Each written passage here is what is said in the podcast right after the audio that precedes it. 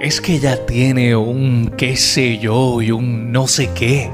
Una chulería mezclada con simpatía, un aire sutil de elegancia, un toque disimulado de intelectualidad, con un tímido destello de picardía, un andar ordinario que me resulta tan sensual, una mirada que grita la libertad de sus pensamientos, una sonrisa espontánea, una valentía inusitada para vivir que impregna el tono de su voz aun cuando susurra, una fuerza que me refuerza con su presencia, un romance en sus manos que supera las cursilerías exageradas de la fantasía, una sencillez que acaricia mis deseos, y una complejidad que reta mis sentidos.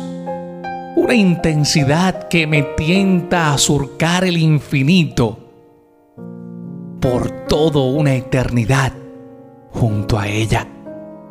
Si tan solo pudiera comprobar yo su existencia. Mi nombre es Wilfred Pagán y este es Mi Arte Impopular.